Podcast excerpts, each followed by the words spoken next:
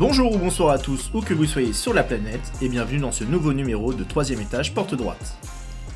On est super content de vous retrouver après ces deux mois d'absence, on sait que ça a été long, mais pour rien vous cacher, entre les différents mouvements sociaux du mois de décembre, le déménagement de notre Édouard National chez qui nous enregistrons, et les fêtes de fin d'année, on a eu un peu de mal à réunir tout le monde. Mais pour se faire pardonner, on vous a concocté un programme aux petits oignons, vous allez voir, c'est un petit peu Noël après l'heure. Et ce soir, il y a du monde autour de la table, Ouais. et on va commencer par mon comparse habituel, celui qui nous prête son appart pour chaque émission. Salut Edouard Euh, je, ouais, ça m'arrive de prêter autre chose que mon appart ou d'être un peu plus généreux dans la vie, mais Ah bon, bon là, euh, bon, il y avait l'appart euh, à disposition, quoi. Bah, c'est déjà Ouais, c'est pas mal. Prêt pour une nouvelle émission? Non. Non, du tout. Mais si, évidemment. Ah, bon, tout tu m'as est fait prêt. peur, j'ai eu peur, j'ai eu Non, peur. mais tout est prêt, tout est préparé, tout est calé. Euh, là, on Tout a passé, on, ouais, on a passé en revue les différentes, euh, différents papiers euh, qui vous, vous être présentés. C'est pas du tout écrit. Je suis en total impro. Je ne sais pas du tout ce que je vais dire. Je ne sais pas comment je vais finir cette phrase. Du coup, je passe la parole à Quentin. Bref, avec nous ce soir, on a le plaisir de retrouver Jacques, qui en plus de nous parler de bande dessinée, monte le podcast et vous permet d'avoir tous ces effets sonores de dingue. Salut Jacques Bonsoir. Insérez effet sonore de dingue, s'il vous plaît.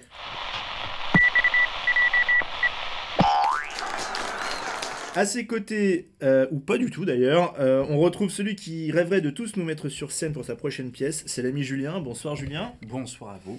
Julien qui, je le rappelle, est metteur en scène et accessoirement acteur pour la compagnie des buveurs de thé. Un spectacle en ce moment, une pièce à jouer bientôt? Très prochainement, le 26 février. oui. Où ça? Eh bien, ça sera vers Gare de Lyon, au, au cent- euh, centre euh, culturel. Super. Eh ben, on a hâte. On va voir ça. Il nous avait parlé de la série Friends lors de sa première émission, de sa première apparition dans l'émission. Il a décidé aujourd'hui de passer du petit écran au grand écran. C'est notre monsieur cinéma à nous. C'est Xavier. Salut Xavier. Salut à tous. Ça va? Bien et toi? Pas le stress? Il y a Poès.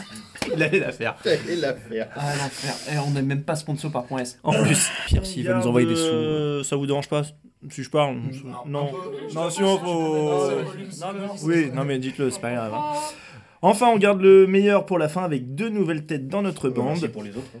La première, J'avoue que moi j'étais le premier, du coup je le prends super mal. La première n'a pas pour habitude de taper sur des bambous, mais plutôt sur des bidons en métal. Elle va nous réchauffer l'ambiance avec sa chronique. Bienvenue à Cécile. Bonsoir. Ah. Bah, je, je tape pas que sur des bambous. Hein. justement, je dis que tu tapes sur Ouais, ouais.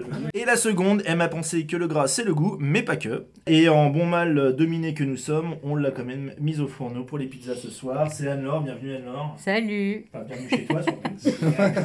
Ravi de vous accueillir. Bonne pizza. Et voilà, bah, on a fait le tour. Et comme vous le constatez. Picard. Ok. C'était ça ta chronique. Picard, envoyez des sous, s'il vous plaît. Bah, comme vous le constatez, il y a pas mal de beau monde ce soir. Alors euh, que vous soyez collés serrés dans- avec votre voisin de métro, en voiture ou comme mes parents posés tranquillement dans leur canapé. Bonjour les vos parents. oreilles. C'est On parti. dit bonjour aux parents. Bonjour les parents. Bonjour. Salut papa, salut maman. Vous êtes bien au troisième étage porte droite. Restez-y. Alors du coup, aujourd'hui, tu vas nous parler, Jacques, d'un carnet de voyage. Oui, et je voulais euh, vous parler d'un carnet de voyage particulier en vous posant euh, cette question. Est-ce une nécessité de réellement voyager dans le pays pour lequel on a décidé de consacrer un carnet de voyage? Non. Eh bien, c'est donc la fin de ma chronique. Et c'est sûrement par ce questionnement, de ce questionnement que Fab Caro a eu l'idée de son Carnet du Pérou sur la route de Cusco, sorti en 2013 aux, éditions Six Pieds Sous Terre. Alors déjà pour commencer, Fab Caro, qui c'est C'est qui? C'est qui? C'est un auteur de, de bande dessinée assez prolifique qui connaît euh, un vrai succès public en 2015 avec euh, sa BD Zai Zai Zai Zai qui encore aujourd'hui est sa BD la plus connue et qui euh, fait presque de temps en temps de l'ombre au reste de son œuvre que je trouve pourtant tout aussi riche. En ce moment, on peut dire que c'est un auteur à la mode. Sa BD Moins qu'hier, plus que demain est adaptée en mini-série sur Canal+. Et donc, euh, le fameux Zai Zai Zai Zai va se retrouver au cinéma avec Jean-Paul Rouve, comme toujours, dans le rôle principal. Et c'est quoi euh, comme style euh, Est-ce que c'est un style en particulier, carnet de voyage en BD euh, Est-ce que ça a déjà été fait? Alors oui, alors le carnet de voyage déjà dans la littérature, c'est un style qui existe et qui a fait ses preuves, et pas moins dans la bande dessinée. Euh, dans mes recherches, l'une des occurrences les plus anciennes que j'ai trouvées, euh, c'est Les Carnets d'Afrique et Bonjour les Indes, sortis respectivement en 1989 et 1991 de Jeannot. Euh, difficile de dire si c'est le premier de ce genre, mais déjà à l'époque, la recette observation, découverte et impression avec une surcouche d'humour était en application et n'a jamais cessé de fonctionner comme cela depuis. Si vous êtes intéressé par euh, ce style de bande dessinée, je peux vous conseiller, moi, dans ce que je connais, les carnets de Lewis Trondheim, toujours, euh, toujours à conseiller, Lewis Trondheim, et euh, le plus connu du genre, euh, Guy Delisle, passé maître dans ce domaine, notamment avec euh, ses Chroniques Birman et Chroniques de Jérusalem, donc celles qui sont vraiment les plus connues Du coup, il est du Nord. du Nord. Ouais, Guy. Guy Delisle Ouais. Ouais, mais en fait, avant, il s'appelait Guy de Roubaix. Voilà. Allez, bon, on va, Ça- on va- on va- s'il vous plaît, revenons sur Fab Caro et son voyage Oui, au Pérou, oui. s'il vous plaît. Effectivement, revenons à Fab Caro et à, ses car- à son carnet du voyage sur le Pérou. C'est la première fois que cet auteur s'attelle à ce genre particulier du carnet de voyage. Il le sort l'année de ses 40 ans et il commence à se demander s'il va passer le reste de ses jours à faire, à continuer à faire de la BD humour, ou si ce voyage au Pérou ne serait pas le moyen d'opérer un tournant dans sa carrière et de devenir enfin un auteur mature, réfléchi et sérieux. Comme Quentin. Comme, exactement comme Quentin. On commence donc cet ouvrage avec une forte introspection et une plongée dans les premiers moments de voyage, entre premières rencontres, premières impressions, quelques croquis sur le vif de lieux, de gens du coin, à noter de beaucoup de ces détails futiles qui font que les carnets de voyage transpirent la personnalité de leurs auteurs. Sauf que, bémol, depuis le début, il est censé raconter un voyage au Pérou et il dessine des Mexicains avec des sombreros. Exactement. la faute de goût. Et c'est seulement quand sa fille en hors-champ le lui fait remarquer qu'il tente de se rattraper avec ce texte que je vais vous lire. 10 juillet. Au gré d'une discussion avec une vieille dame, j'apprends que depuis ce matin, nous ne sommes plus dans la semaine mexicaine. Face à mon air perplexe, elle m'explique qu'il s'agit d'une tradition péruvienne qui consiste à adopter, durant une semaine, début juillet, le code vestimentaire d'un pays voisin en signe de fraternité. Et donc cette année, c'était le Mexique. Je trouve cette tradition admirable. De fait, depuis ce matin, les choses ont repris leur cours normal. Je reste un moment avec la vieille dame, nous buvons une infusion de feuilles de coca en écoutant le groupe jouer El Condor Passa.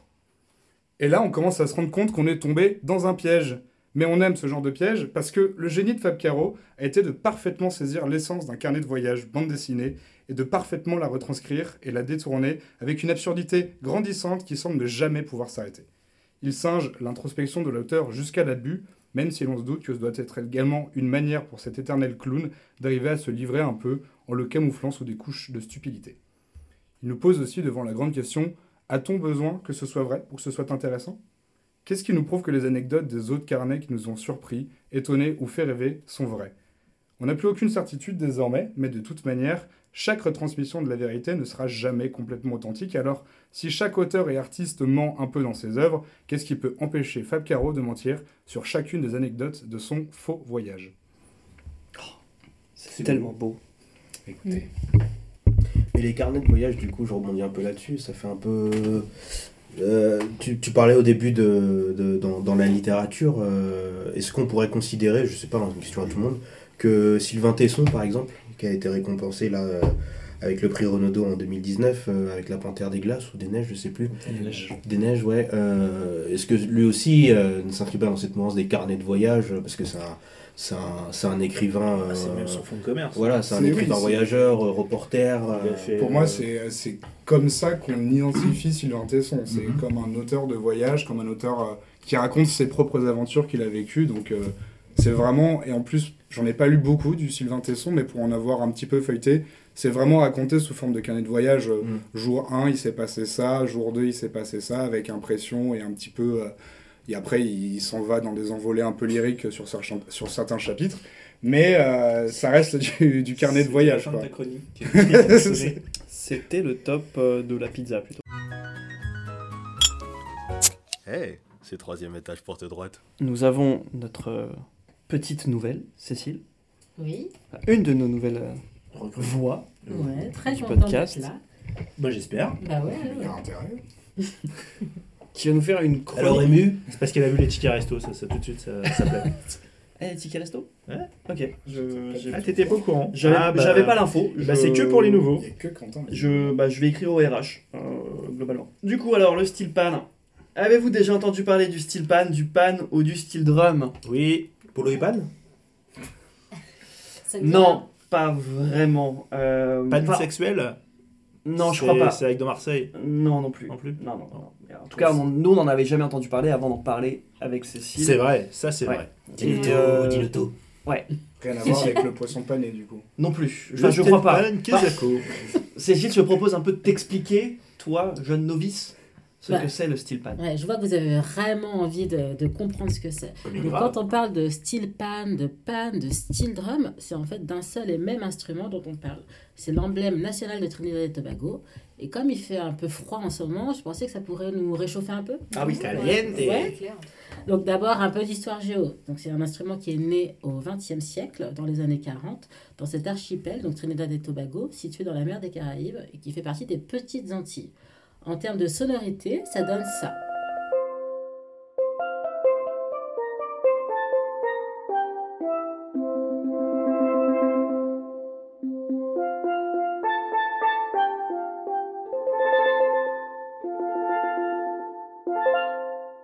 Ça ressemble à quoi ces instruments? Bah, on peut être un peu dérouté au début quand on voit tous ces bidons en métal dont la surface est martelée pour former des creux de façon à obtenir des notes. Ça, c'est le travail du tuner de steel pan. Et ces fûts, on les appelle des pannes, ce qui veut dire casserole, ou steel drum, tambour d'acier. Et à la base, ce qui était utilisé euh, sur ces îles, c'était des barils de pétrole parce qu'il y avait des raffineries et donc sur place des matériaux de base et gratuits pour faire des percussions. Et sur ces bidons, on va taper avec des sticks, donc des bouts de bois en métal ou en bois, avec un embout en caoutchouc. Et dans un ensemble ou un groupe qu'on nomme un steel band, on va trouver plusieurs instruments qui vont avoir une tessiture différente. Là, ce qu'on a entendu au début, c'était un ténor, donc c'est le plus aigu. Et du plus aigu au plus grave, on va avoir les ténors, les seconds, les cellos, les guitares, les ténors basses et les basses, entre autres. Et pour qu'un steel band soit au complet, il est accompagné d'une engine room. Ça veut dire qu'on a une batterie, des percussions, des tambours, des congas, un iron, un scratcher. Tu nous parles de pan, de drum, d'engine euh, room, c'est très anglophone comme terme tout ça. Bah, je suis vraiment désolée, mais moi, j'ai pas la traduction pour ces termes. Quand on les a présentés, c'était comme ça, et j'ai jamais vu ces instruments ailleurs. D'accord. Et c'est une île anglophone, effectivement. Donc l'anglais, c'est la, la langue officielle. Et puis il y a des créoles basés sur l'anglais. Et même un petit créole basé sur le français, mais il est en train de disparaître. Si on réunit tout ça, si on réunit tous ces instruments, ça fait quoi? Bah, c'est vraiment très très beau. Ça peut s'assimiler à un orchestre symphonique. Donc chacun euh, va avoir sa partie et son rôle à jouer. Et tout le monde va jouer en harmonie avec des rôles bien définis et parfois partagés. Typiquement, la mélodie, ça va plutôt être les, les instruments aigus, comme le ténor ou les seconds. Et les instruments euh, qui vont faire l'accompagnement rythmique ou harmonique, c'est plutôt les médiums, même si parfois ils peuvent passer un peu à la mélodie. Et on a bien sûr les basses. Et ces steel bands, ils vont jouer euh, différents genres musicaux. Traditionnellement, c'est du calypso ou de la soca, mais il y a bien d'autres styles de musique qui sont joués au steel pan selon la direction choisie par euh, le chef qui fait l'arrangement. Par exemple, le groupe dans lequel je joue actuellement, il travaille sur Chandelier de Sia. Mais ces morceaux, ils peuvent être créolisés, arrangés de façon à donner un style, une touche calypso ou soca. Calypso? C'est quoi Calypso? Alors, c'est un genre musical qui vient de la communauté urbaine de Trinidad et Tobago. Donc, ça peut définir une chanson de commentaire social parce que ça va euh, euh, se baser sur euh, ce qui se passe dans la société à ce moment-là, ou alors le rythme caractéristique de l'accompagnement instrumental. Ça peut aussi faire penser à des musiques traditionnelles des petites Antilles françaises. Et donc, les messages véhiculés dans le calypso sont très importants. Donc, ça peut être raconté sous forme d'une histoire. Et ça s'est quand même modernisé, donc on peut aussi avoir des formes couplet, refrain, comme euh, ce qu'on connaît.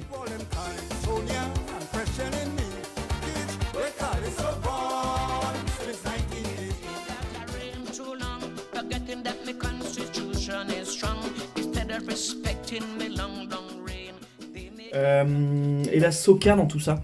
Alors la soca dans les années 70, donc ça a apparu, c'est très très proche rythmiquement du calypso, avec un rythme plus rapide, euh, le texte est moins développé et c'est clairement une musique pour danser, pour se lâcher, pour bouger. C'est très très festif et c'est en fait une musique de carnaval. Ouais, C'est moins sérieux que le calypso. C'est vraiment sur le commentaire social, euh, Voilà. la critique. Il va pas y avoir des, euh, des histoires. euh, Là, on est plus. euh, bon, on peut avoir un petit peu. euh, Carnaval. Bah, c'est un peu comme le blues et le rock, quoi. Il y en a un qui est plus engagé que l'autre à la base. Alors, quelques exemples de soca. On a du Patrice Roberts. Ouais, c'est une femme pour This is the Place. Ou n'importe quel son de Machel Montana. qui- mince. Non, Machel Montano. C'est une Bah icône de la soca quand Machel Montano, icône de la soca. même. Bah oui.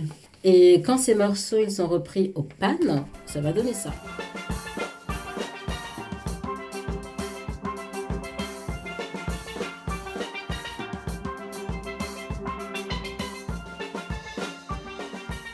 Donc, au niveau de la forme des morceaux joués, ça donne quoi? Alors, on sera sur un classique couplet-refrain dans lequel on va introduire des variations, des solos. Ce qui fait qu'un morceau, ça va être euh, très reconnaissable d'un groupe à l'autre, mais en même temps, avec les variations et les solos, ça donne une identité euh, propre à chacun.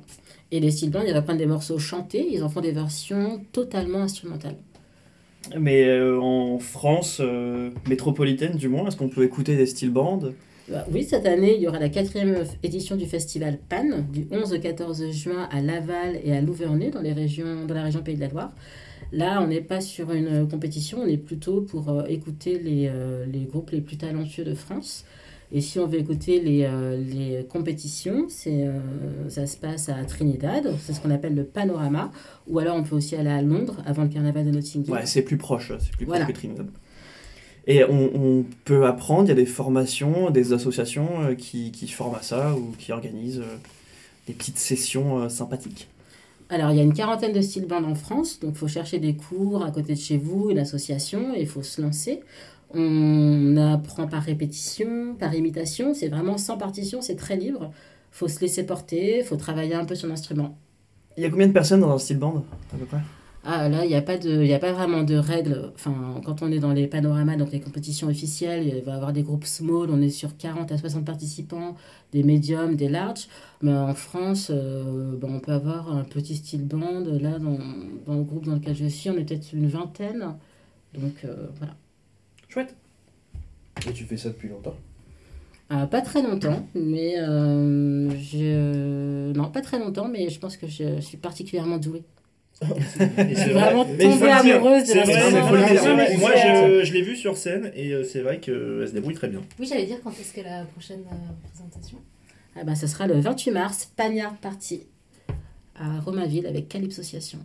Calypsociation, Qui est c'est l'association de bien Clément trouvé. Bazin pour les férus de musique électronique, euh, un peu bobo, hipster, euh, voilà, Qu'on est tous. qu'on est tous. Ah, Mais que quand j'ai posé la question l'autre jour, personne ne connaissait Clément Bazin. Si, Donc je lui rends hommage. Ah, et ben alors tu n'étais Oui, pas là bah- quand j'ai posé la question, donc euh, désolé. Euh, non, par contre, j'ai une question. Euh, tu dis qu'il y avait beaucoup d'instrumental. Il y a pas du micro, je t'en Pardon. Tu disais que c'est de l'instrumental. Il n'y a pas du tout de, de chant dans les style bands? Non, Jamais? Il n'y a jamais de chant. D'accord. Mais par contre, on va passer les, on va passer les morceaux avant. C'est assez, c'est plutôt classique de faire ça. On fait une fête, on passe les morceaux avant, et après sur scène, les groupes rejouent Oui. ces morceaux. D'accord, ok.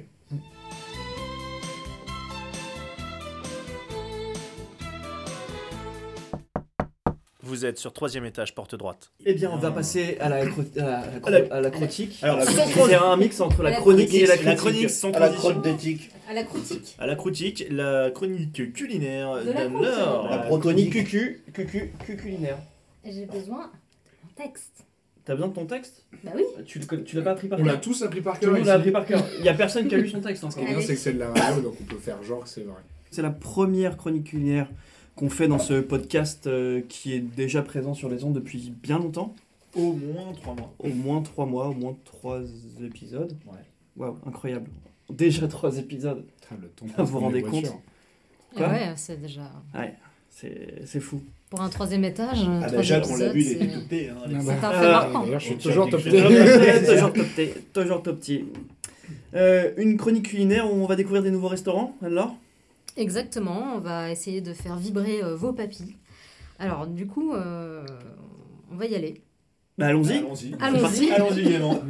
Venez avec moi, je vous emmène. Ah bah, euh, Donc, euh, Jean-François Piège euh, ouvre euh, après euh, sa quatrième adresse, donc la poule au pot, euh, qui revisitait déjà des classiques français. euh, on assiste donc à une ouverture dans la même lignée, qui s'appelle euh, Alépidore. Et c'est un restaurant qui est situé dans le premier arrondissement de Paris et euh, qui a des décors euh, de type plutôt art déco et qui vous propose justement une cuisine un peu traditionnelle, euh, vraiment dans le style pur bistrot, pâté en croûte. euh, ouais, en fait, j'ai regardé le menu pour vous. hein.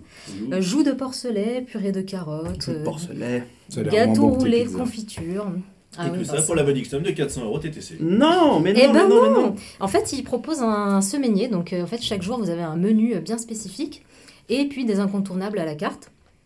Et, euh, et ce que je trouve intéressant, c'est que euh, quand on regarde un peu tous les restos qui s'ouvrent autour de Paris, ça rappelle un peu euh, les, les plats d'Escoffier, vraiment cette ancienne cuisine à la française. Et finalement, on se dit que c'est peut-être un peu un, revirement face à la nouvelle cuisine, où, où Paul Bocuse était un des leaders, un des chefs de file de cette nouvelle cuisine. Et finalement, on se dit que bah, Jean-François Piège veut peut-être nous faire retrouver nos racines, nous faire redécouvrir pour les plus jeunes ce que c'était qu'une cuisine traditionnelle très française. Et, euh, et par exemple, on avait euh, il y a quelques mois aussi euh, Bouillon Pigalle dans ce type d'exemple euh, de, de resto très très euh, traditionnel. Et alors, On mange pour combien? bah ouais, ça c'est une vraie question. Eh Bah oui, Alors, Ah oui. on n'est pas non plus Eh euh, ben, on n'est pas final- Rothschild. alors, bon, un entrée plat dessert en semaine à 36 euros. Bon, pour piège, euh, voilà. Mais la vraie bonne surprise, c'est que euh, on est à peu près sur la même gamme de prix le week-end. Donc c'est finalement intéressant. Et euh, donc midi et soir, c'est le même prix? It's a trap. Après, c'est... Oui, tout à fait. Il n'y a pas de différence. Enfin, de ce que j'ai vu sur la carte. Après, il y a peut-être une surprise euh, quand vous y rendez. Le ça, je café, sais pas. la mais- fameuse surprise du chef. Oui, la fameuse, exactement. C'est important de le souligner. hein. Parce que chez Piège, un piège. Chez Piège, voilà. voilà, on n'est jamais à l'abri. Finalement. Et puis en attendant, on a aussi eu le temps de faire un peu le, le tour des chefs sur Instagram et de regarder un peu leurs dernières euh, trouvailles, euh, pépites de Et restaurants. Ils sont présents, les chefs, euh, sur Insta. Ouais, complètement. C'est le Et, nouveau truc. ouais, un petit peu. L'Instaborn. Bah, c'est un peu une, tra- boy. une tradition en France finalement. Je pense qu'il y a pas mal de Instagram qui sont, Oui, oui. qui sont starisés tradition. et qui, France. euh, et qui du coup bah, euh, postent régulièrement. euh. Alors du coup, on a repéré Terra dans le 3e arrondissement qui a, qui a conquis la Fashion Week. Bah oui, c'était euh, Fashion en Week. guest, euh, en On guest suivi ça. Essayez de deviner une star américaine, un ancien top modèle des années 80. Les années Schiffer. 80. Non, l'autre. Pas loin. Et la dernière Anderson C'est pas loin, une brune Cindy Exactement. Crawford. Voilà. C'est les années 80, ça Eh oui. 90, 90. 80, 90, ouais. Elle- De toute façon, elle passe les âges, Cindy Crawford. Petite décennie d'écart. Bien méchant. C'est pas bien méchant. Allez, fin 80, début 90, comme ça tout le monde est content. Voilà. et, euh, et chez Terra, donc on partage euh, pas mal de. Enfin, les plats sont à partager, donc ça, c'est, je trouve ça très sympa. Ça change des plats euh, que vous avez euh, de chacun dans votre coin. Voilà. Décor euh, vraiment luxuriant, beaucoup de plantes, donc ça porte bien son nom. euh, une cuisine euh, gourmande et précise quand même. Il y a quand même des choses qui sont, qui sont très bien réalisées. Euh, Ventre aussi, V-A-N-T-R-E, euh, restaurant bistronomique parisien euh, qui, a, qui a séduit récemment la, la journaliste et foodista Raphaël Marchal, pour ceux qui voient. Ça s'appelle En Randonnion, très sympa Instagram. Et Céline Femme de The Family, qui a testé la taverne de Zao, donc plutôt une cuisine asiatique. Rien à voir avec la chanteuse. Eh non, rien à voir chanteuse. J'irai pas.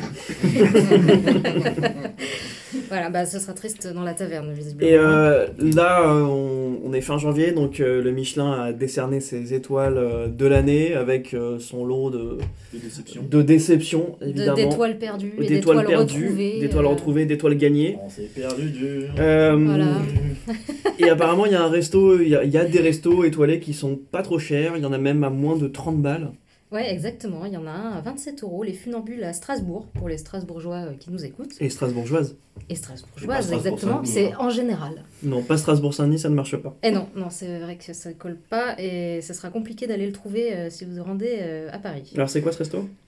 Et c'est un petit resto euh, que j'ai eu le temps de regarder, alors que je ne l'ai pas fait personnellement, mais que j'aimerais bien faire prochainement.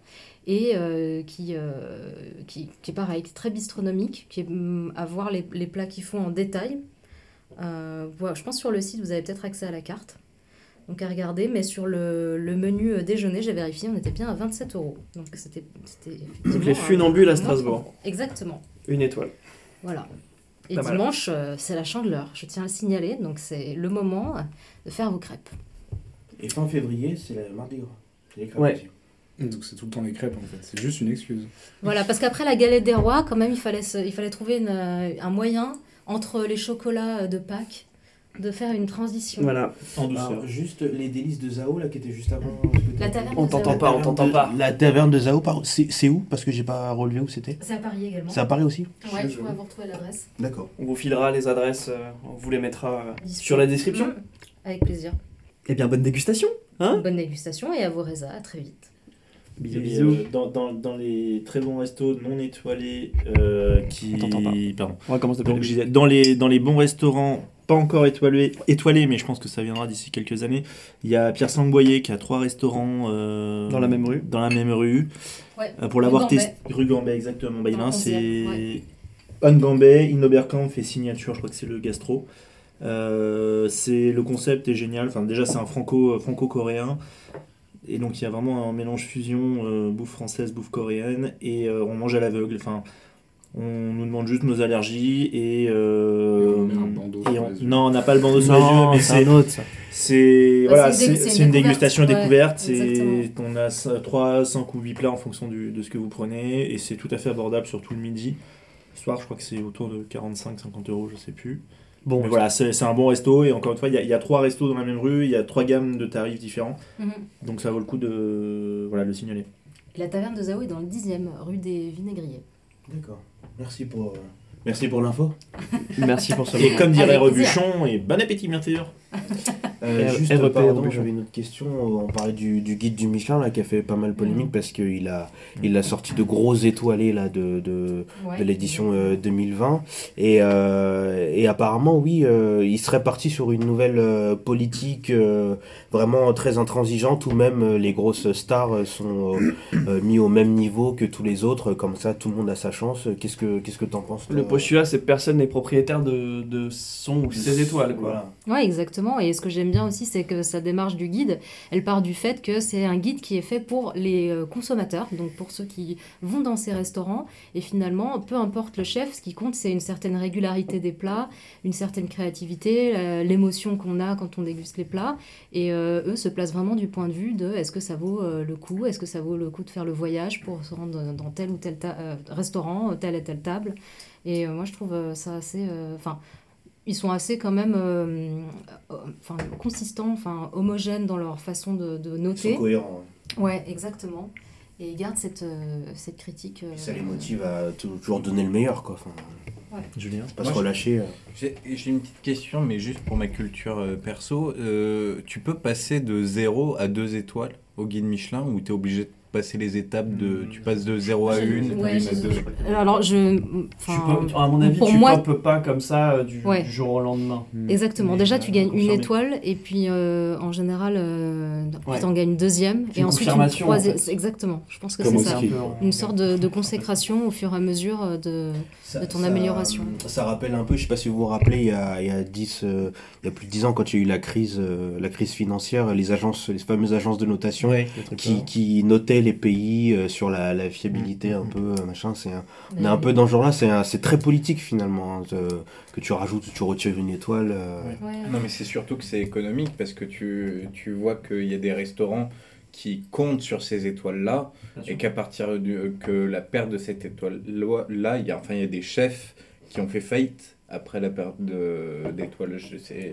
Et, Euh, et à l'inverse, tu as des chefs qui, qui. Oui, il y a Marc Vera, mais je crois que c'était lié à son incendie de, Bah, en de, fait, de, de- de son restaurant aussi. Qu'il a, Mm, quand non. il y a le fameux euh, cheddar euh, qui. euh, Ouais, polémique du c'est cheddar. c'est une histoire de fromage. Je crois que c'est une histoire de fromage. euh, oui, la- parce la- que- le critique a dit qu'il y avait du cheddar dans, dans un des plats de Marc Vera alors que Alors que c'était un reblochon apparemment. Exactement.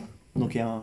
Mais euh, Marc Vera a pas porté plainte. Clash. d'ailleurs, ou, euh, y a pas un truc en cours. Euh, j'ai l'impression que de plus en plus de chefs se, se détournent du guide et pour eux c'est euh, une pression supplémentaire dont ils n'ont pas besoin et Bah, c'est quelque chose dont ils Bernard Loiseau il y a 20 ans quoi. Moi je trouve que oui, bah oui. Bah, c'est ce que j'allais dire euh, pour répondre à Julien tout à l'heure, c'est qu'il y a, il y a des chefs qui refusent les étoiles ou qui les ont, mais qui regrettent de les avoir après coup parce Mhm. qu'ils sont obligés de tout refaire. Enfin, c'est- c'est c'est- c'est un, un travail c'est une pression. telle en fait, pression. euh, Mhm. Soit ils préfèrent la perdre, soit ils font carrément des faillites et tout parce qu'ils peuvent pas suivre, puis ils perdent leur clientèle parce qu'ils sont obligés, vu qu'ils achètent des bons produits et tout, ils sont obligés de monter leurs tarifs et la clientèle suit plus. C'est un gros problème. c'est- Je crois que c'est fin des années 2000, c'est Marc Meno qui est un, un chef assez réputé qui a fait, je crois, un peu de la télé euh, autour d'émissions culinaires, qui euh, a fait faillite, son restaurant a fait faillite après la perte d'étoiles Michelin. Donc c'est plus que... Mais comme tous ces prix-là, ça peut amener à une, une faillite derrière, euh, ou enfin ça a des, des enjeux économiques qui sont autres que culinaires. Quoi. Ouais, bien sûr. Après, moi, ce que je vous conseille, c'est plutôt de, de, de, de lire les critiques, de, de, de regarder les cartes, voir si c'est fait maison ou pas, si les produits qui sont utilisés, si c'est euh, de la proximité ou si c'est du bio, ou si voilà. plus que regarder les étoiles. Les étoiles, c'est bien, mais c'est Oui, bah, tout- indicatif, quoi. Oui, C'est- puis bah, voilà. toujours se faire son Euh, propre avis, quoi. c'est ça, Enfin, voilà. ça. Donc, euh, Exactement. Parce Et que, il par y a exemple, là, plein il y a de des- pépites, euh, plein de restaurants euh, qui effectivement euh, n'ont pas forcément d'étoiles, mais qui en mériteraient et, et qui sont tout à fait abordables. euh. Il y a quand même l'impression d'un jeunisme un peu dans, dans le guide Michelin de... Alors pas forcément, je parle pas pour les grands chefs, mais il y a plein de chefs euh, qui ont été étoilés il y a quelques années avant le changement de direction du, du Michelin. Et là, nouvelle direction, on se demande s'il n'y a pas une espèce de balayage de tout ça pour remettre les nouvelles étoiles du Michelin. C'est pareil, c'est de la politique, oui, je pense qu'on est en plein dedans. Et c'est une économie. D'ailleurs, euh, Jacques nous prépare une chronique sur euh, les tendances économiques et les produits financiers. Alors, pas pour tout de suite, mais par contre, je fais très très bien les pâtes au pesto si ça vous intéresse. Nickel. Le pesto, c'est bon le pesto Ah bah super. Un au prochain, euh, une étoile à goûter euh, Exactement. prochainement. Retrouvez Jacques dans son restaurant.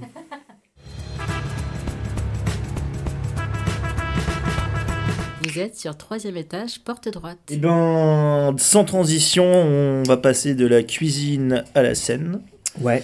Avec, euh, Julien. avec Julien, qui va nous parler du théâtre filmé. Dis-nous tout. Parfois, en zappant sur ma télé, il m'arrive de tomber sur du théâtre. Quoi Attends, tu regardes la télé? Tu regardes du théâtre? Mais ça, euh, ça existe encore, les gens qui regardent la télé. Et le théâtre? Ben, le théâtre à la télé, certes, c'est rare, mais ça arrive. Et donc, hasard récurrent, je suis bien souvent déçu de ma découverte et j'en viens, dans la quasi-totalité des cas, à changer à nouveau de chaîne. Voilà, vous avez votre réponse. Je regarde très rarement du théâtre à la télé. C'est pas que le programme est meilleur ailleurs, mais euh, ben, c'est juste que le théâtre à la télé, ça marche pas. Pourquoi est-ce que c'est bizarre? Phénomène étrange, parce que historiquement, la télévision, ça a été un domaine de théâtre. C'est-à-dire qu'au lancement de la télévision en France, c'est le milieu des artistes de théâtre qui s'en est emparé. À cette époque, de nombreux sociétaires de la comédie française participaient activement au programme. Et la conception des programmes était faite par des anciens actifs de ce milieu. Le lien entre télévision et théâtre a continué de perdurer. L'exemple le plus célèbre reste au théâtre ce soir. Donc le public a eu ce lien avec le théâtre et la télévision. Donc pourquoi est-ce que c'est parti? Et d'ailleurs, l'objectif, il est noble de vouloir mettre du théâtre à la télévision, car c'est un moyen efficace de sensibiliser le plus grand nombre à cet art qui est souvent injustement euh, effrayant. Les raisons sont nombreuses de ne pas aller au théâtre. Le manque de temps, le manque d'argent, le manque d'envie, tout simplement. Et la télévision a ce côté pratique d'économie de tout. À part la redevance télé, évidemment, euh, mais ça reste au moins moins cher qu'une place de théâtre. Cette question, on l'a pour le théâtre, mais le cinéma provoque moins cet effet à la télévision. On met donc le doigt sur le problème, le théâtre est moins attractif.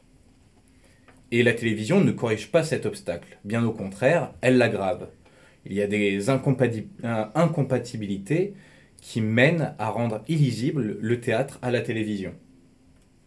Donc tout d'abord, l'instantanéité. C'est le- point principal de ce que je voudrais vous dire ce soir. C'est quand on est au théâtre, on reçoit l'action en direct. Tandis qu'à la télévision, on perd cette notion. L'action devient indirecte par l'intermédiaire de l'écran. L'émotion en est moins forte, il y a un décalage. Et en plus de cette instantanéité, je perds l'aspect évolutif du théâtre. C'est-à-dire, ce qui rend unique la représentation à chaque fois, c'est que ça peut changer. La télévision, elle, fige le moment. Et je vous vois venir, vous êtes malin. ça nous arrive. Le direct, ça existe à la télévision. Bah oui, mais donc c'est mon deuxième point, le libre arbitre du spectateur. Et c'est fondamental au théâtre. Quand vous êtes installé dans votre siège, vous pouvez regarder le protagoniste qui est en train de parler, mais également celui qui est en train d'écouter. Et votre vision de la pièce, elle va être différente de votre voisin qui est placé de rang devant. Dans le théâtre télévisuel, par souci de simplification, c'est le réalisateur qui vous impose sa vision. Regardez l'acteur, regardez l'acteur rentrer, regardez l'acteur parler, regardez l'acteur écouter. C'est le problème parce que cela mène indubitablement à une passivité naturelle du spectateur. Il n'est plus actif dans son écoute et l'ennui n'en est que plus certain. Alors comment faire autrement? Le moyen le plus efficace serait un plan fixe englobant la scène. Mais ce procédé entraîne, quant à lui, un problème de rythme. Parce que vous pouvez le voir à la télévision, les films, les séries, mais aussi les talk shows ou les émissions de divertissement, il y a toujours du mouvement. L'image est mobile et il y a souvent l'usage de chants ou contre-chants. C'est incessant. Ce n'est pas un caprice du réalisateur, mais c'est une nécessité, car une image fixe, bah, c'est une certitude, ça entraîne la monotonie.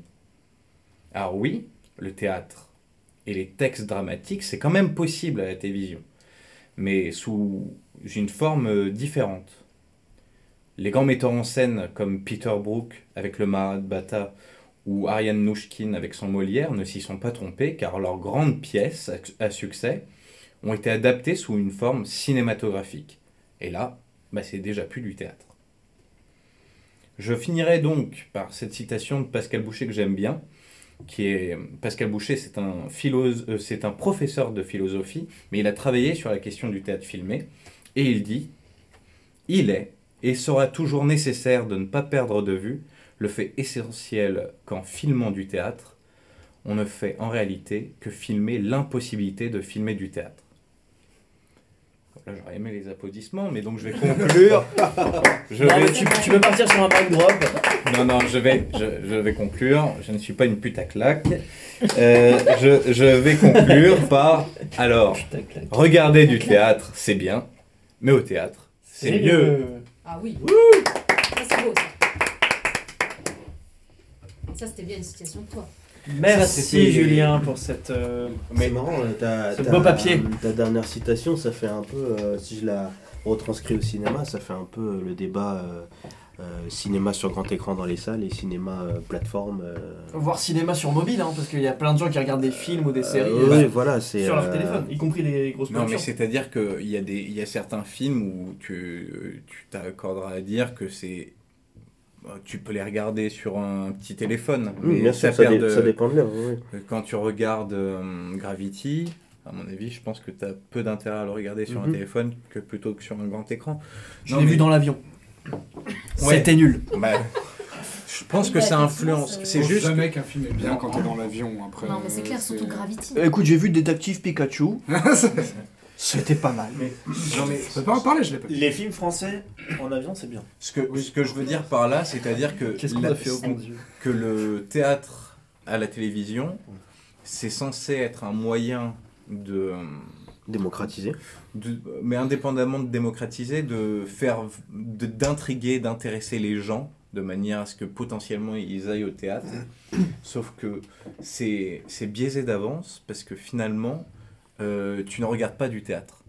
Donc les gens, si par hasard ils ont trouvé ça bien, ben, ils, ont trouvé ça bien, mais c'est pas du théâtre. Donc quand ils vont arriver au théâtre avec cette attente-là, ils vont se retrouver devant quelque chose qui est totalement différent. C'est-à-dire que les contre-champs, c'est euh, ce que je disais sur la passivité du, du, du spectateur, mais en l'occurrence téléspectateur, c'est-à-dire qu'il n'a rien à faire que subir, entre guillemets, ces changements d'image. Tandis que quand tu es au théâtre, si tu veux voir qu'il y a euh, un personnage qui rentre sur euh, le côté gauche de la scène, eh ben, tu es obligé de tourner la tête. Quand euh, la caméra ou la réalisation ou le montage, parce que la plupart du temps, quand tu regardes du théâtre filmé, c'est monté, eh ben, tu vas avoir le réalisateur qui a fait le travail pour toi. Donc pour toi, en fait, euh, le théâtre à la, à la télévision, c'est même pas une, une alternative, c'est même pas quelque chose qui pourrait euh, euh, se substituer au théâtre, c'est autre chose complètement. Mais il y en a très peu en fait qui ont réussi à... Ah, mais ça existe alors Ça existe, mais ce n'est plus du théâtre. C'est ça, en, fait, des versions...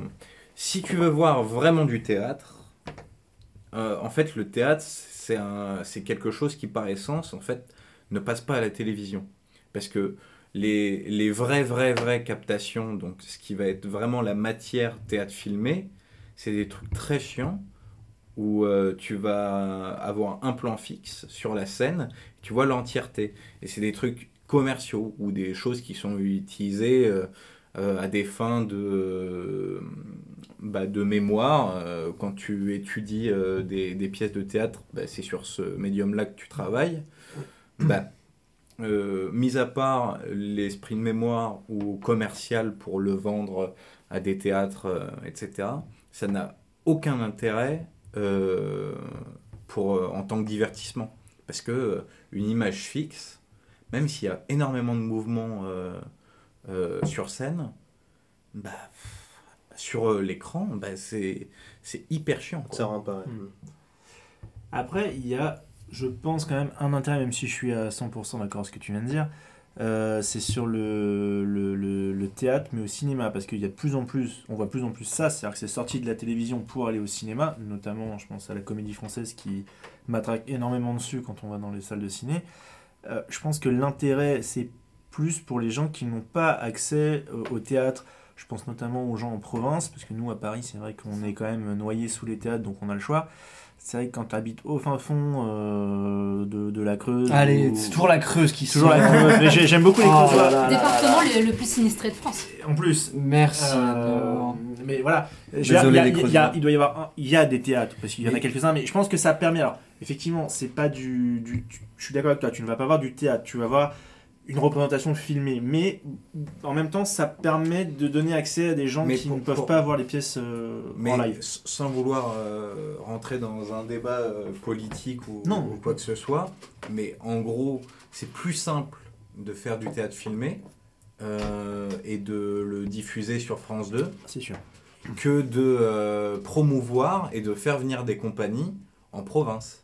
Ah bah, Parce ça coûte que- moins cher, c'est sûr. Mais parce que, en fait, le, le vrai truc, c'est qu'il faudrait amener les gens à aller. euh, j'a- J'adore cette conversation avec le chat qui mange à mes pieds. Euh, je parle d'un truc hyper sérieux et je perds toute crédibilité sur ce moment-là. Vive les chats aussi, hein. Non, mais c'est C'est- c'est juste c'est que tu perds totalement. euh, En, en fait, l'idée, c'est que c'est. c'est- tu en- euh, il, faut, il faut que le théâtre vienne aux gens, quoi. Oui. C'est-à-dire, il faut. Si la comédie française, elle euh, faisait. euh, euh, des, euh, des pièces euh, où elle faisait des tournées pour certaines pièces euh, pour euh, en faire profiter euh, la, la province. La comédie française est toujours jouée à la comédie française? Bah, non, elles se déplacent. Ouais, Ils font des Avignon. tournées. Non, mais ils se déplacent par exemple à Avignon, les grosses pièces, mais Oui, mais je crois Oui, qu'il y a Avignon, mais je crois que de. Alors, je sais pas depuis quand, mais je sais qu'il y a quelques pièces qui partent en tournée maintenant. Alors, peut-être sur des courtes durées, hein, et- mais il faudra, il faut voir où en province, parce que si c'est pour faire Bordeaux, Marseille et Lyon. Mais est-ce qu'il faut remettre du théâtre de rue, du coup Ou quelque chose. euh, C'est- euh, c'est-à-dire- C'est encore une autre discipline. Oui, C'est- mais c'est-à-dire que pas forcément des pièces qui peuvent être jouées euh, avec des installations euh, de manière euh, plus générale, et pas, enfin dans la rue et, euh, et, au, Après, c'est des choix de mise en scène. Non, mais c'est-à-dire que et au chapeau. euh, Enfin, voilà. c'est- c'est- c'est-à-dire que financièrement, euh, bah déjà les. euh, mais là, on rentre dans un truc hyper euh, politique, mais j'en parlerai une, une prochaine fois à la limite. Mais en gros, l'idée, c'est que les régions euh, hors de Paris euh, ont un budget culture qui se réduit d'année en année. Euh, et que le moment où tu réduis ces, ces subventions-là, qui sont allouées au théâtre, bah, évidemment, les gens ne peuvent plus faire de théâtre là-bas, donc les gens n'ont plus accès à ça, mis à part à la télé, et c'est ce que je dis, c'est-à-dire que ce n'est plus du théâtre. Donc pour faire en sorte que les gens aiment le théâtre, il faudra au moins leur en montrer chez eux, quoi. Ouais. Indépendamment de... Et c'est une sorte de petit mensonge qui est sympa parce que euh, il y a des productions euh, qui, euh, qui, de théâtre filmé qui sont hyper bien. Il y a des spectacles de théâtre qui sont, euh, qui sont sur le ser- service public ou sur Arte qui sont très bien faites. Mais tu ne peux plus considérer que c'est du théâtre à partir du moment où, euh, pour moi, le truc le plus important, c'est à partir du moment où on te dit il faut que tu regardes ça. Mhm. Ben, moi, j'ai pas envie forcément de regarder le mec qui parle à ce moment-là. Puis même, c'est quelque chose qui t'indique toute l'intrigue que veut te raconter le metteur en scène, parce qu'on est à une époque où le metteur en scène a une vision de la pièce. Si euh, et on te montre un Don Juan et qu'on te montre euh, euh, on te montre Don Juan d'une certaine manière, on te le filme en ça, contre. l'angle de vue, finalement, euh, oui, il pas Et donc ça te change un petit peu ta, ta perception de la Ouais, pièce et c'est et c'est peut-être moins intéressant. En tout cas pour moi. Euh, Mais- du coup, je me rends pas compte, euh, il y a beaucoup de théâtre euh, à la télé en fait, régulièrement, chaque jour, chaque semaine. Non. week-end, souvent. Parfois le week-end, Arte fait beaucoup ça, alors, mais de- euh, sans que ça soit du théâtre, mais tu vas avoir des spectacles de danse, des opéras, D'accord. euh, donc t'en as. Euh, après, pour, euh, bah, notamment quand il y a le festival d'Avignon, l'ouverture, euh, le spectacle d'ouverture du festival IN d'Avignon, je précise. Euh, C'est- c'est- bah là, par exemple, cette année, il y avait Architecture de Pascal Rambert qui y était. Donc, tu as cette possibilité-là. Mais, euh, mais tu- clairement, tu ne vois... Pour moi, en tout cas, tu ne vois pas du théâtre. Et je rebondis parce que du coup, une dernière question, pardon. Euh, je sais pas si vous avez entendu parler du, de l'expérimentation autour du pass culture de- du ministère de la Culture, qui était un des, qui était un des gros, euh, un des gros points du programme, euh, gros point culturel du programme du, de- d'Emmanuel Macron, euh, et qui est censé du coup euh, euh, permettre aux des jeunes de 18 ans avec un, un, un, pass pardon un pass culture d'un montant de 500 euros de leur permettre d'avoir accès à la culture et du coup de notamment de- d'aller voir des pièces de théâtre. Est-ce que tu penses que ça peut être un moyen pour eux de, de, de, s'en- de davantage s'en emparer finalement? Bah, de toute manière, mettre des sous euh, pour euh, donner des sous pour euh, permettre euh, aux jeunes d'y aller. je- Mais après, je ne, je ne connais pas le, le- de comment c'est c'est ficelé. De est-ce qu'on te donne 500 euros et tu choisis ce que tu veux? Et auquel Ouais, cas pour ça, moi oui, c'est fou- ça. Et auquel cas pour moi c'est foutu parce que quand le on, théâtre n'arrive pas en tête bah, quoi bah, le théâtre n'arrive clairement pas en tête. Euh, et puis en fait tout dépend de où, où tu es situé parce Mhm, que on, on- en parlait euh, un peu avant.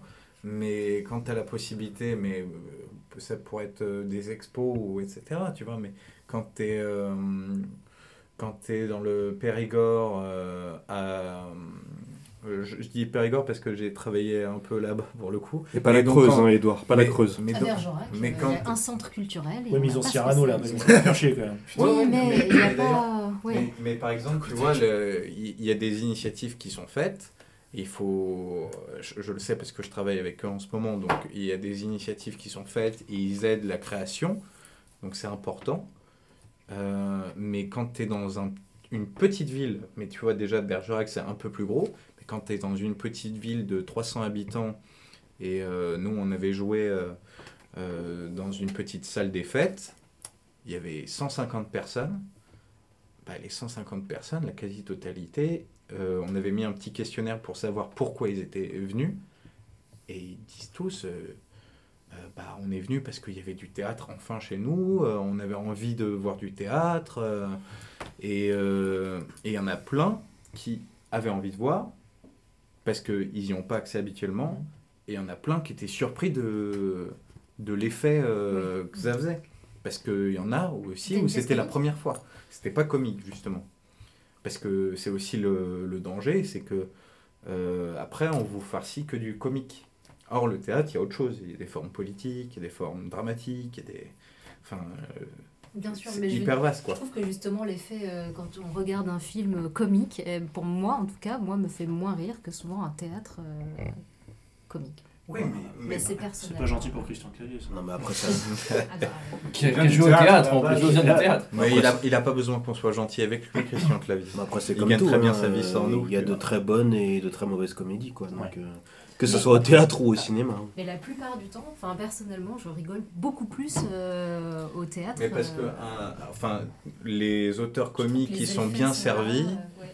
enfin, déjà dans les classiques du comique, il y a des choses qui sont qui commencent quand même à dater. Un Molière, ça commence à dater, mais il y a quand même des situations quand c'est bien joué, ça reste drôle, quoi. Ah oui, bien sûr. Mais euh, donc un bon comique, ça, ça marche toujours.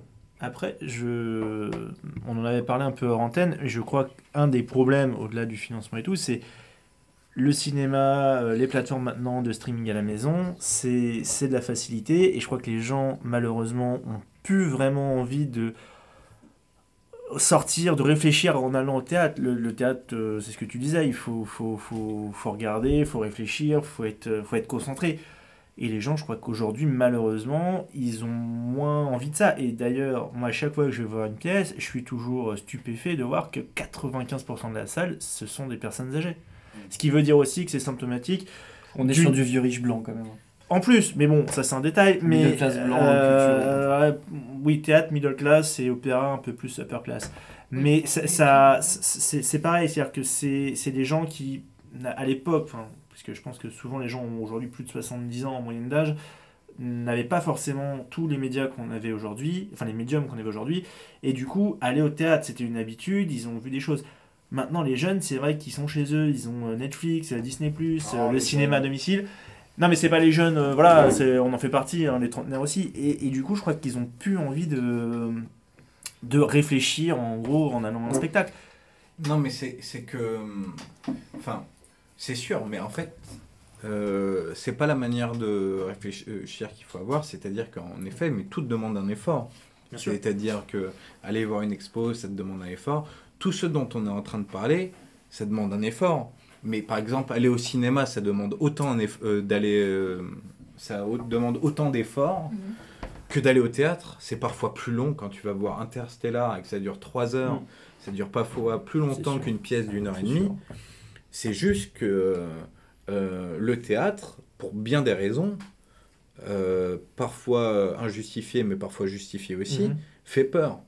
C'est-à-dire qu'il y a des moments où euh, bah, t'es, euh, euh, c'est c'est tellement variable que un, un film, les gens, euh, une pièce, ça peut durer euh, euh, un mois et ça ne réapparaît plus, tu vois.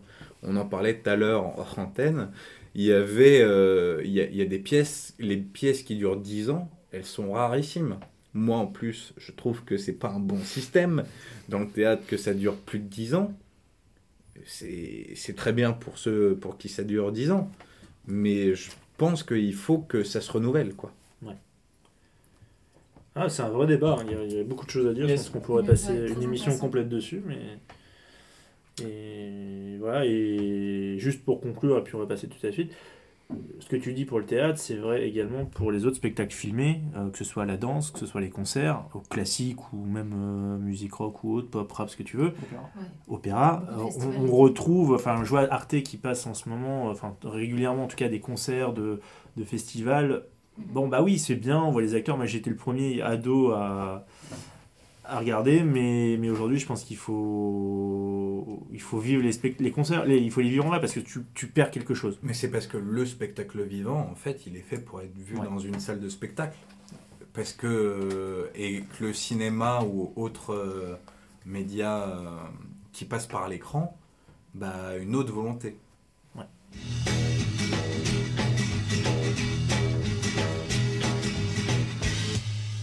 Troisième étage, porte droite.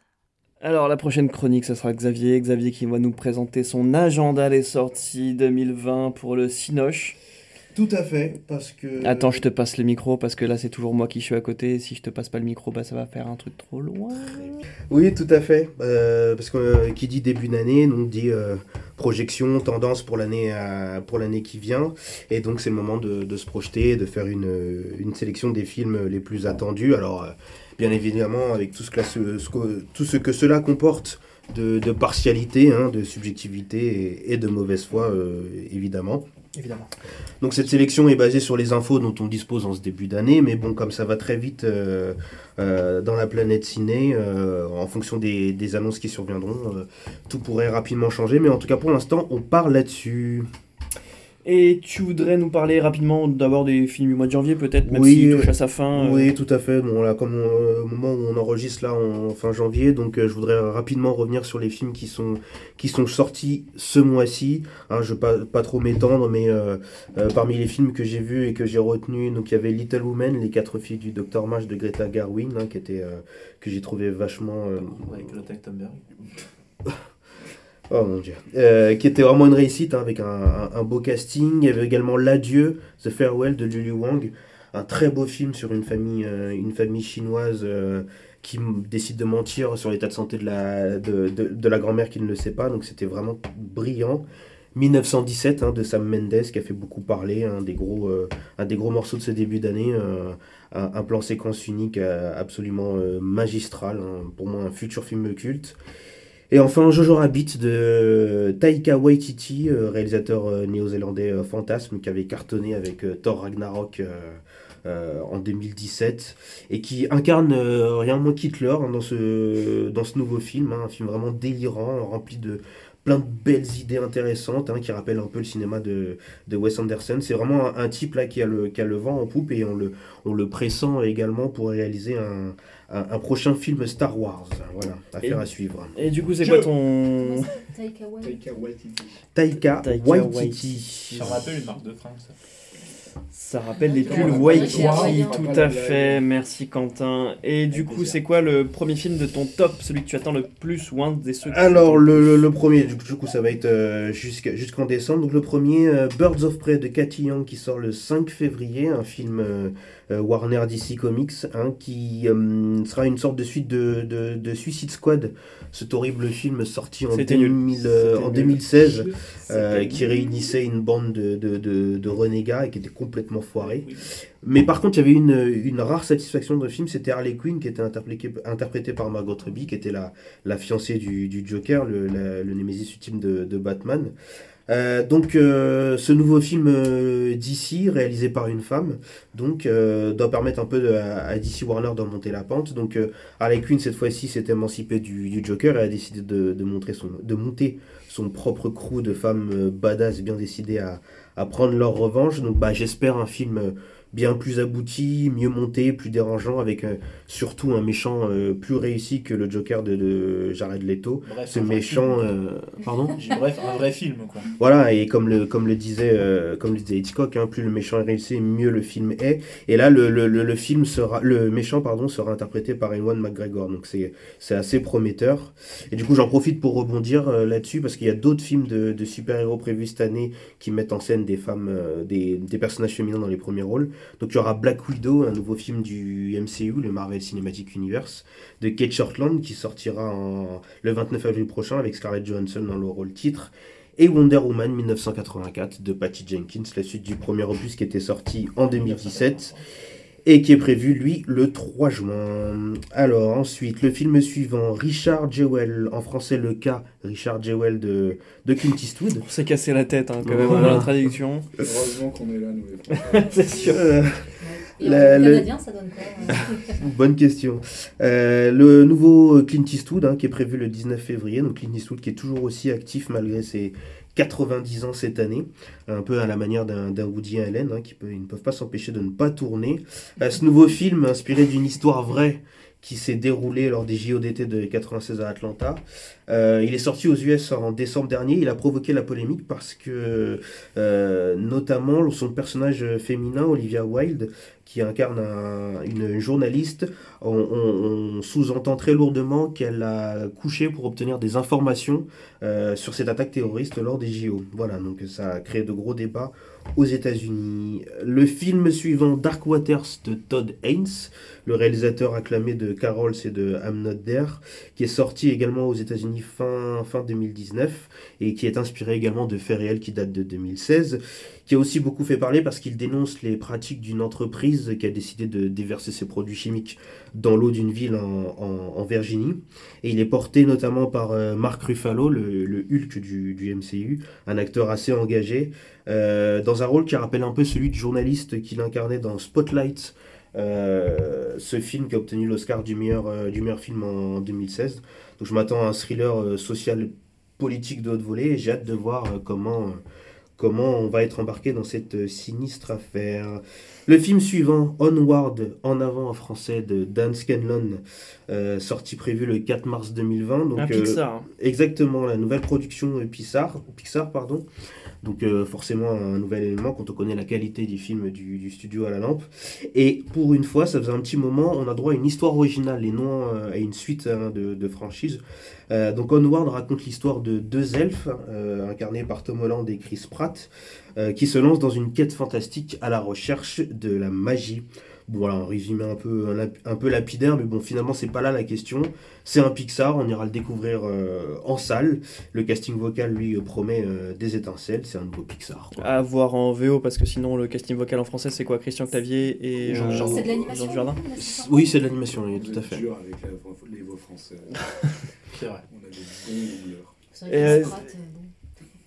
Ouais, bien, bref. Euh, Il y a un autre Pixar prévu cette année? Tout à fait, en juin prochain, euh, le 24 pour être précis, sortira Saul de Pete euh, Docter, celui qui nous a fait les très beaux Lao et vice-versa.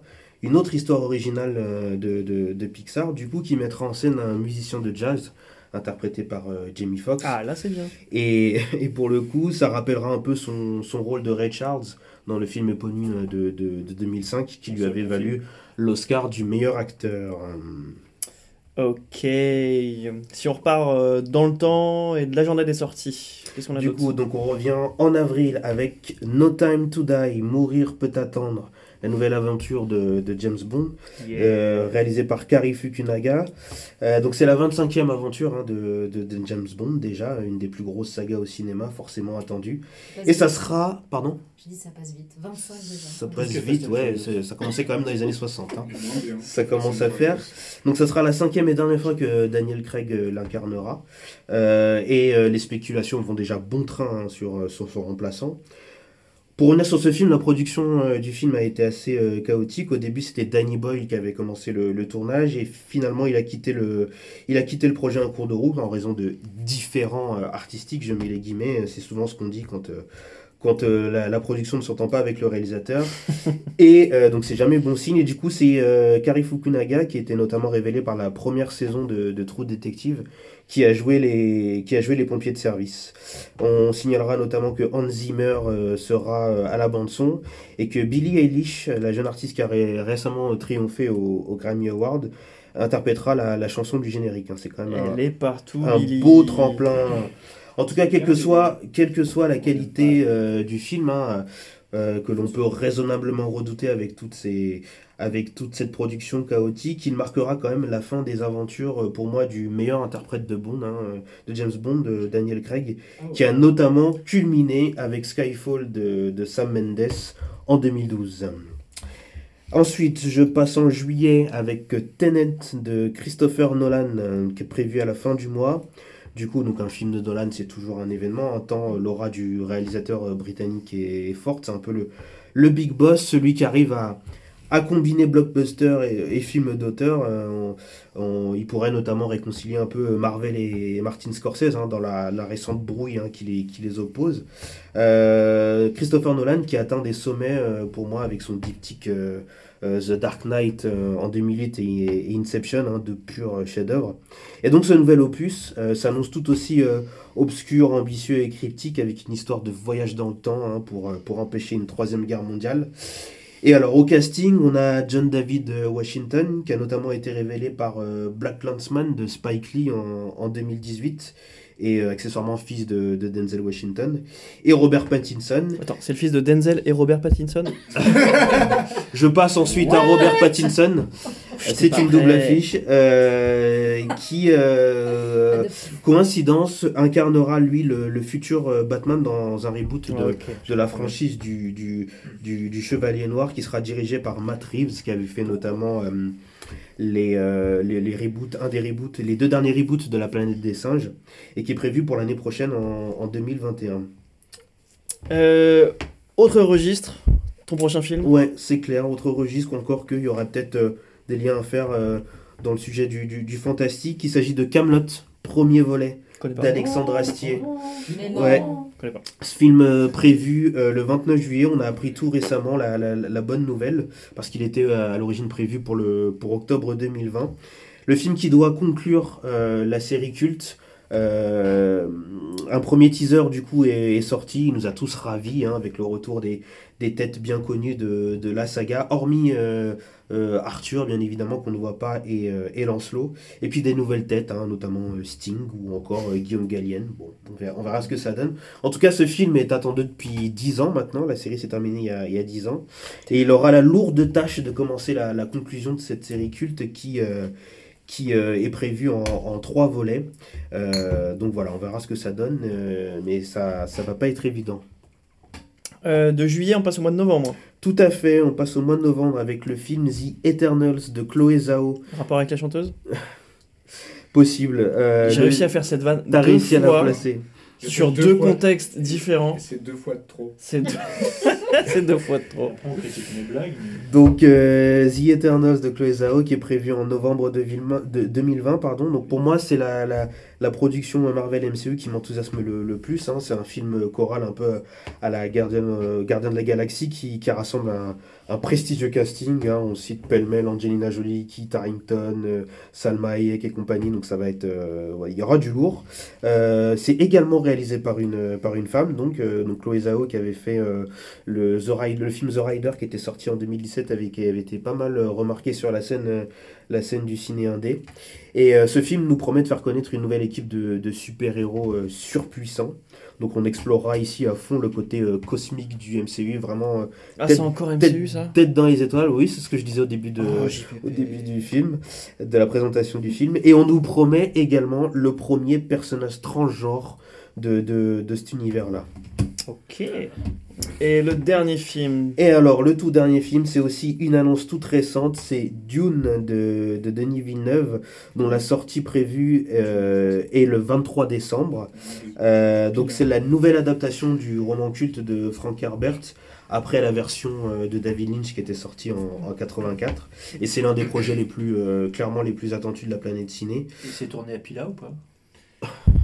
Il m'a volé ma vanne. C'est désespérant, c'est désespérant. Alors ce film a euh, un gros argument, son réalisateur hein, Denis Villeneuve qui n'a plus de, qui n'a, qui a déjà fait ses preuves, qui est, qui est, qui est vraiment pour moi l'un des tout meilleurs et qui a, qui a réussi euh, de très bons films dans plusieurs, euh, dans plusieurs genres ciné différents. Il a déjà à son actif une suite de franchises cultes, Blade Runner 2049, qui était sorti en, en 2017 et qui avait pour moi égalé, voire même sur certains aspects surpassé le premier film de Ridley Scott, qui, Ouais, de trop de Ridley dates, Scott, qui était sorti en, en 82. Trop de dates. Donc lui, la pression, euh, il connaît pas, hein, il s'en fout. Et, euh, et donc j'ai hâte de voir comment il va s'en sortir avec ce nouveau euh, totem euh, de la pop culture qui est por- notamment porté par, par l'étoile montante du cinéma mondial, Timothée Chalamet. Enfin, parmi les autres films que j'aurais pu citer aussi pêle-mêle, je pourrais vous dire euh, Fast and Furious 9. Oui, Fast and Furious. Hey, on parle vrais films. Voilà. Non mais c'est vrai. Et là, il y aura du tuning. Ouais, il y aura du vrai tuning. Je pourrais vous parler de The French Dispatch, qui est le nouveau film de, de Wes Anderson qui a été tourné en, en France. Je pourrais vous parler de, la, de Sans un bruit 2. Ça La sort quand, Dispatch? Dispatch, j'ai pas les dates exactement, mais Bravo. ce sera à courant de l'année. 2020 Ça bosse ses fiches. Hein. C'est en Putain, ouais, c'est 2020. vrai, ça. Et euh, la suite également du film euh, horrifique Sans un bruit de John Krasinski, qui avait été un succès surprise de, de l'année 2018. Ou encore, Un euh, peu de bruit, du coup. Pas trop silencieux. Pas trop silencieux. Mon dieu. Euh, Il y a également la suite de, de Top Gun avec un, un Oh. Tom La suite Cruise. tant attendue. Ah, J'espère que j'aurai les lunettes. hein. Avec un, un Tom Cruise toujours aussi jeune malgré ses près de 60 ans. Quentin, musique de Top Gun. Tin, ta, ta, Non, je sais du plus. Pas du tout. Jacques. Non, c'est pas ça. Non, c'est pas ça. Ok, vous savez quoi, on mettra. euh, non, Moi, je l'avais, Non, je, ne l'ai pas, je ne l'ai pas. Enfin bref, et euh, ou encore les, les Nouveaux Mutants, qui est un film, euh, un film qui est prévu depuis plusieurs années, mais dont la production a été régulièrement euh, repoussée. Enfin, deux derniers mots. Je voudrais euh, d'abord évoquer euh, le festival de, de Cannes de cette année, euh, dont le président du jury a été énoncé. Ce sera euh, Spike Lee. Euh, et. Et du coup, euh, le, le- le- génial réalisateur américain nous promet un peu de, de dépoussiérer tout ça, donc euh, de bousculer un peu l'ambiance feutrée du, de, de, de la croisette.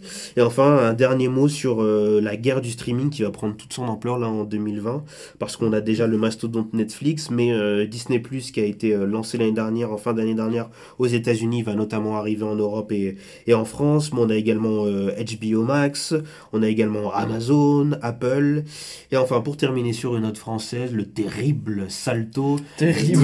Le terrible Salto, le service le de, streaming français. Tremble qui- Netflix, tremble. Qui est censé Devant Joséphine réunir Ange Gardien. Un épisode France sur deux. Télé, qui réunira France Télé, TF1 et M6 Donc voilà, on, La va fine voir ce que ça équipe. donne. Merci à aussi. tous. Et on Pardon Il y avait Peacock aussi, non le... Ça va sortir et ce sera. euh, que Peacock Ouais. Exprime-toi avec des mots, s'il te plaît. Oui, c'est un streaming américain et euh, ça diffusera en fait des lives. Des lives et par exemple on aura accès à des prime time. euh, C'est la télévision en fait. Oui, exactement. Mais Ah. Merci, Jacques. Avec- mais c'est ce qui, enfin, c'est cette plateforme qui est prévue avec avec un- apparemment un catalogue qui est énorme. Euh, C'est et- énorme. Ouais. Et on constatera que Xavier n'est pas fan de, est fan de la franchise MCU, mais pas Disney, parce qu'il n'a pas cité beaucoup de films euh, Disney. Non, parce que Disney. Les euh, Mulan, Ouais, les- alors.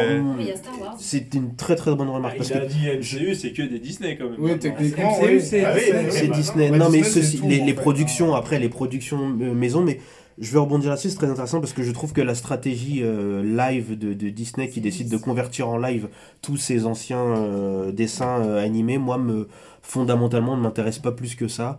L'année dernière, il y avait eu Le, Roi Lion qui était sorti, qui a fait un carton mondial, mais qui est euh, franchement, Voilà. dont la, dont la plus-value est absolument nulle. Ah, bah, c'est un parce que, de. voilà, ça ne, ça ne vaut pas la version animée de, de C'est une 94 qu'on a, réédition, c'est tout. qu'on qu'on adore tous. Mais au moins, ça a peut-être le mérite de permettre, et encore, à de jeunes, jeunes générations de, de, de, de découvrir des, de découvrir des, des- de, de nouvelles sagas. Donc euh, voilà. Mais non, effectivement, que ce soit les films live ou, ou les, les, les Mais- prochaines productions de Disney en dessin animé, Soul, ça m'intéresse pas plus que ça. Soul, c'est Pixar ou c'est Disney? C'est les deux Pixar est racheté par Disney, mais c'est une production euh, Pixar. Ah, c'est C'est production En fait, Disney, dans en tout fait, ce que tu nous as dit, il y a de là. 80% de Disney, quoi, c'est ça? Bah, mais justement, ouais. ça, ça, ça montre bien l'état du cinéma mondial qui est euh, phag- pha- phagocyté à près de 80% par, euh, par Disney. Si on regarde les, les, 5 ou, les 5 ou les 10 premiers films euh, qui ont le plus cartonné en 2019, euh, Disney est, est placé. Je crois qu'il y a au moins 5 ou 6 films.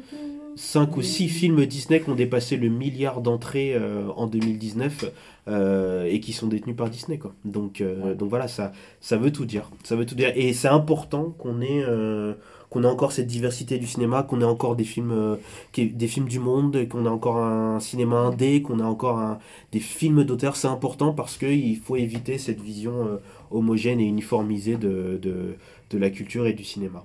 Bon, la prochaine fois, tu nous feras les sorties euh, françaises parce que. oui, ouais. il y a pas de Là, il y a- il y a rien, Camelot, il y a Camelot. Ouais, Mais après, euh, c'est ce que je vous disais, c'est ce que je... Non, non, mais c'est ce que je vous disais, c'est on, on est en début d'année, le calendrier cinéma est très flexible, il peut bouger assez rapidement, il peut, on peut avoir des annonces de films, euh, C'est notamment vrai que les grosses français. prods sont annoncées généralement Voilà, sur les années à l'avance, et on a encore beaucoup de films euh, français qui sont prévus cette, cette année, mais qui n'ont encore- pas encore de, de date de sortie. Je crois qu'il y a les Bronzés 4, euh, Qu'est-ce qu'on a fait en encore deux, fait au Qu'est-ce bon qu'on a encore et toujours fait au bon Dieu. Parasite qui a été récompensé aussi. C'est pas- euh, français. c'est- Oui, mais en film coréen. enfin je veux dire, je reprenais euh, ce que tu disais tout à l'heure, Oui. sur euh, justement le, bah, de ne pas avoir d'uniformité et d'avoir vraiment C'est des... c'est important pour la vitalité du cinéma et je repense notamment à la dernière cérémonie cérémonie des, des Golden Globes. Le, le réalisateur de Parasite, Bong Joon-ho, a fait un beau discours en disant, euh, notamment au public, ça c'était notamment adressé au public américain, en disant que si jamais vous arrivez à surmonter l'épreuve des sous-titres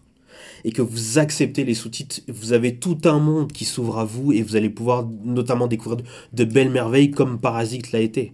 Et c'est ça qu'il faut en fait, c'est ça qu'il faut. Il faut qu'on sorte un peu de notre zone de confort et qu'on aille voir ailleurs. Oui, donc savoir ailleurs, c'est c'est pas la priorité. Quoi. Et qui s'apprête à le réélire, donc c'est c'est pratique. On avait dit pas de politique ce soir, les gars. C'est toi qui as lancé Donald Trump Qui a lancé Donald Trump Voilà, voilà. Grosse Bon, on année. peut quand Alors, même est-ce que tu veux conclure? On peut juste dire quand même qu'il y a peu de chances que cette année euh, Eastwood ait un Oscar si c'est euh, c'est à Spike Lee euh, au Festival de Cannes. Non, ça, on peut pas. Oscar Festival de Euh, Cannes. pardon, oui, euh, une palme d'or, pardon. Parce qu'ils sont Euh, plutôt, ils sont plutôt en business pas- en termes de calendrier, après, on connaît- on vote, euh, Non mais on connaît pas encore le, on connaît pas encore la sélection. Oui. euh, Non, mais sont- que, il y a peu de chances. S'il doit y être, il l'aura pas cette année. Aucune idée, franchement, je me, lance pas là-dessus. Et je voudrais juste rebondir sur les films français. Donc cette année, donc euh, effectivement dans la sélection là, il y a, il y a- il y a que Camelot.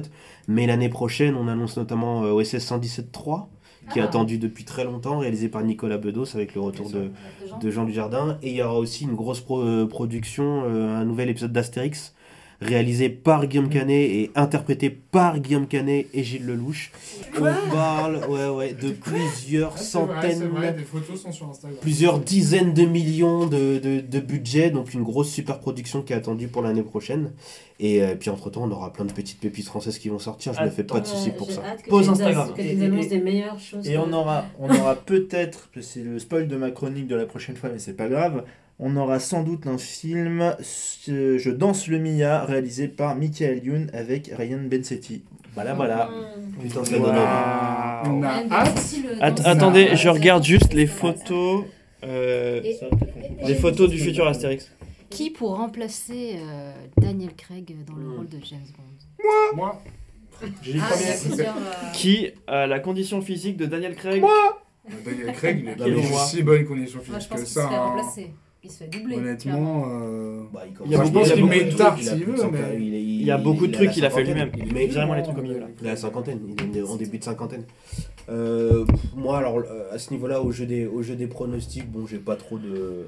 J'ai pas trop d'avis là-dessus. Il y, a, y beaucoup de profils qui ressortent. On a beaucoup parlé d'Idriss Elba,